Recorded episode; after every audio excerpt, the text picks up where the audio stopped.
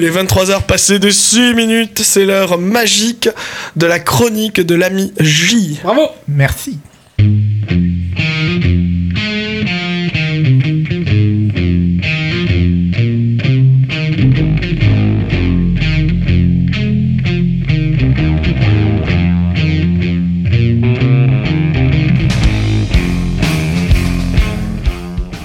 Harmonie Corinne. Car ayant une fascination non dissimulée pour le cinéma indépendant américain, je me devais de me pencher un jour sur ce réalisateur controversé que certains appellent génie et d'autres pompeux taré bizarre. Un réalisateur se penchant au plus près de la misère américaine pour en tirer l'humanité ou ce qu'il en reste. Enfin bref, un, un cinéaste indépendant américain quoi. À ce propos, je vous conseille, si vous êtes anglophone, d'aller voir sur le site thatguywiththeglasses.com l'émission Bros Held High de Kyle Owen Citizen Kalengren, qui parle de films de ce genre et qui évoque notamment le dernier opus de Corinne, Trash Humpers. C'est excellent. Fermons donc la parenthèse. Qui est donc Harmony Corinne? C'est un écrivain et réalisateur né le 4 janvier 1973 en Californie. Ses films sont devenus cultes, mais il est surtout connu pour avoir écrit Kids et Ken Park de Larry Clark. Autrement dit, un champion de la joie de vivre. C'est de son premier film, Gummo. voilà, bref, c'est de son premier film, Gummo, dont je vais vous parler séant. L'histoire de plusieurs habitants paumés de la ville de Xenia, en Ohio, ravagée par une tornade. Tumblr et Salomon tuent des chats pour se faire un peu de thunes afin de s'acheter de la colle. Un petit gamin habillé en lapin zone à travers des terrains vagues. Deux jumelles ont perdu leur chat et rencontrent un violeur d'enfants. Un mec complètement défoncé, joué par Corinne lui-même, flirte avec un nain noir.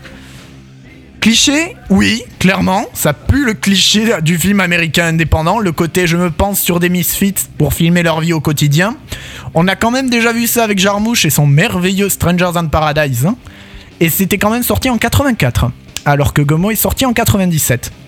Donc l'intérêt de Gomo n'est pas spécialement dans son scénario, mais plutôt dans sa forme et sa bande-son, mélangeant Sleep que vous entendez actuellement, Battery, Progeria, Borzum et ça.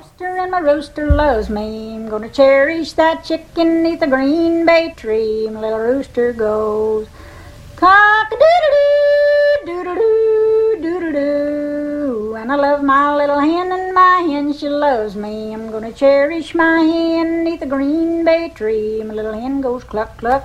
my Little rooster goes cock a doodle doo doodle doo doodle doo.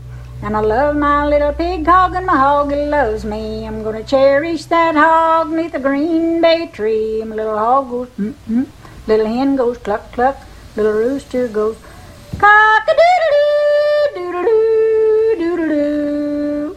And I love my little duck, and the duckling loves me. I'll cherish my duck neath the green bay tree. My little duck goes quack quack, little hen goes cluck cluck, little pig goes mm mm. Little rooster goes cock a doodle doo doo doo doo.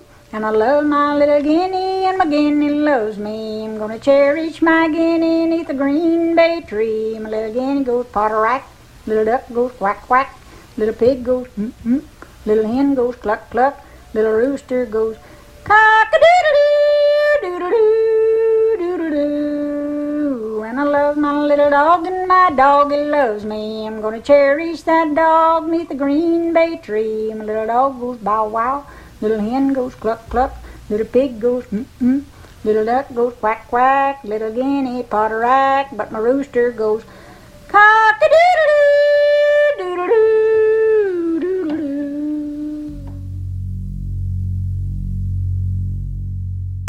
Gummo, donc, s'il reprend les codes 100 fois repris du cinéma indépendant américain, essaie de coller au maximum au sentiment du film, à savoir une exploration dans le paumé, le glauque et le sale. On se croirait dans Radio Libre. Le grain de l'image est bien visible et il est coutume dans ce film de voir apparaître des passages en Super 8, gonflés et flous. Le montage est faux, et pour une raison, car il instille une ambiance de malaise. Après une scène basique entre Salomon et Tumblr, qui sniffent de la colle comme d'habitude, d'un seul coup, une discussion entre deux trois personnages que l'on ne verra même pas après, le, après plus loin dans le film, et qui expliquent qu'ils détestent les noirs sans aucune raison, Puis après, on retourne à l'histoire. Ce film joue avec notre appréhension de ce qui va suivre et atteint son paroxysme dans une scène où Salomon, qui est d'ailleurs un petit gamin un peu rachitique, qui est d'ailleurs sur l'affiche du film, dans un bain rempli d'une eau noire, mange goulûment des spaghettis bolognaises et un verre de lait, puis fait tomber dans son eau une barre chocolatée qu'il mange tout de même. Cette scène, toute dégoûtante qu'elle soit, est fascinante dans sa mise en scène, et notamment l'air impassible de l'acteur qui joue Salomon, du genre Ouais, je suis dans la merde jusqu'au cou, mais bon, je fais avec. Déroutant dans sa structure, Gummo gagne de par son côté arraché et volontairement falsifié.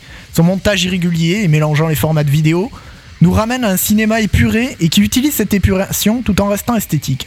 D'ailleurs, son film suivant, Julian Donkey Boy, sera le sixième film sous label Dogme 95 et le premier non-européen à faire cela.